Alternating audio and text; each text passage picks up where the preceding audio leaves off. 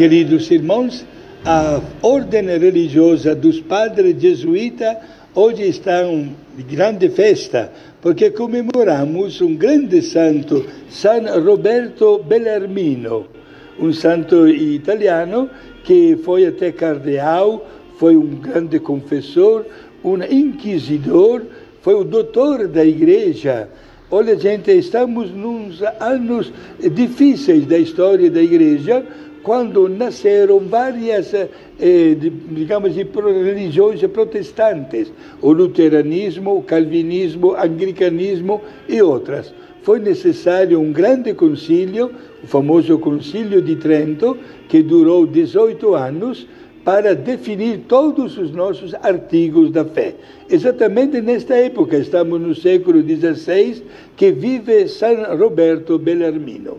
Ele sente ainda jovem a, vocação de tornar-se religioso e entra na família da Companhia de Jesus, formada e fundada por San Inácio de Loyola, o qual descobre logo a capacidade intelectual deste jovem dotado de tantas qualidades.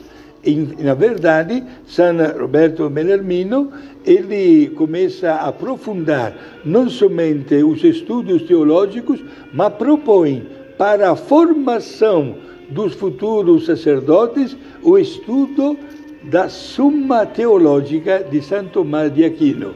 A Summa Teológica, uma coleção de livros de altíssima teologia que até hoje eh, eh, mostra a metodologia de aprendizagem dos teólogos na reta final rumo ao sacerdócio.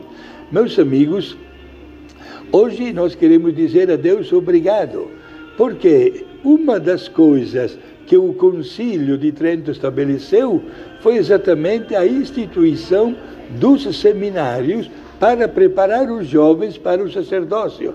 E olha lá, São Roberto Bellarmino, que apresenta como texto base dos seminaristas teólogos estes volumes de São Tomás de Aquino.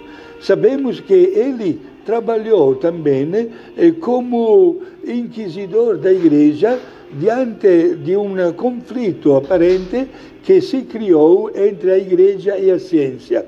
Estamos nos momentos, eu repito, mais delicados, quando eh, se tratava de eh, interpretar ao pé da letra ou no seu significado mais profundo várias passagens bíblicas. Até hoje nós sabemos eh, que algumas se contrastam, como por exemplo com Galileu Galilei, que afirmava o movimento heliocêntrico, estavam em contraste com determinadas expressões bíblicas, sendo que a Bíblia não foi escrita de um dia para o outro, mas por milhares de anos e por dezenas e dezenas de escritores divinamente inspirados. Hoje a igreja não luta contra a ciência, aliás, é juntamente com a ciência, quer descobrir cada vez mais a verdade. E o Papa, naquela época, entregou esta tarefa de realizar um equilíbrio entre a ciência e a fé exatamente nas mãos e na responsabilidade de São Roberto Bellarmino, que foi um homem muito prudente, soube dialogar com a ciência e soube, sobretudo, defender até nas últimas o conteúdo precioso de toda a verdade revelada na Sagrada Escritura. A Igreja hoje venera este grande santo e que continua iluminando o, o mundo para que haja sempre um equilíbrio e um bom entendimento entre a ciência e a fé. Que São Roberto Bellarmino abençoe hoje de uma maneira especial toda a grande família dos padres jesuítas.